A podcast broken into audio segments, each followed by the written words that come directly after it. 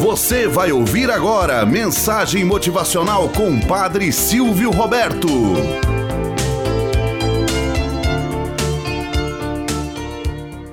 Olá, bom dia, flor do dia, cravos do amanhecer. Vamos à nossa mensagem motivacional para hoje. As três estátuas do rei.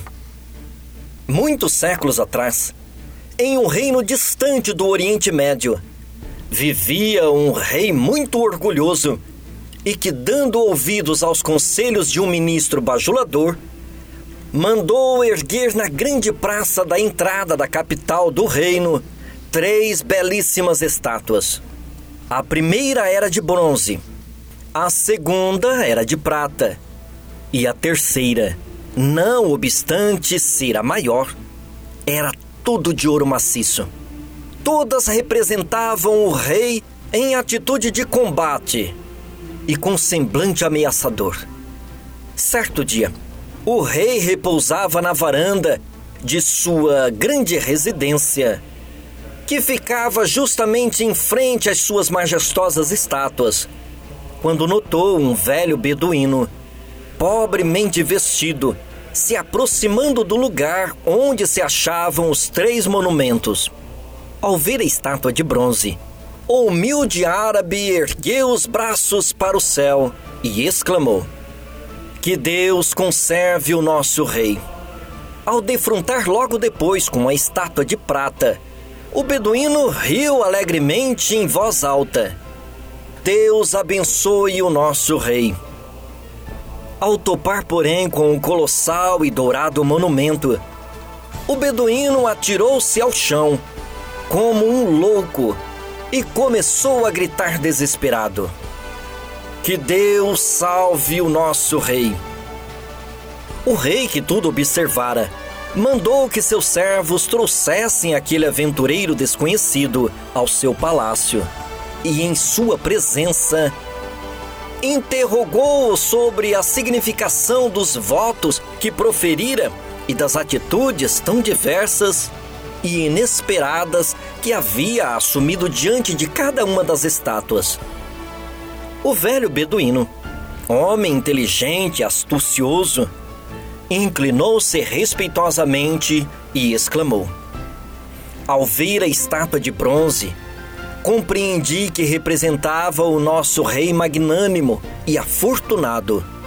Prestei, pois, como humilde súdito que sou, minhas homenagens à figura imponente e respeitável do soberano, rei e senhor deste rico país. Pensei, se não houvesse um rei justo e forte para governar e dirigir o povo, este andaria como um grande barco à deriva no oceano. Ao visitar logo depois a estátua feita de prata, pensei: se o rei mandou fazer uma estátua tão cara, é porque as arcas com os seus tesouros transbordam. Há, portanto, notável e completa prosperidade no país. O que é poderoso, reto e consumado político é digno de reinar na terra. Ao verificar também a terceira estátua, era toda de ouro maciço, fiquei assombrado. O rei enlouqueceu, pensei. Onde já se viu? Em que terra um soberano desperdiça tanto dinheiro em apenas uma estátua de ouro, quando existe tanto benefício a fazer e uma enorme necessidade a remediar-se?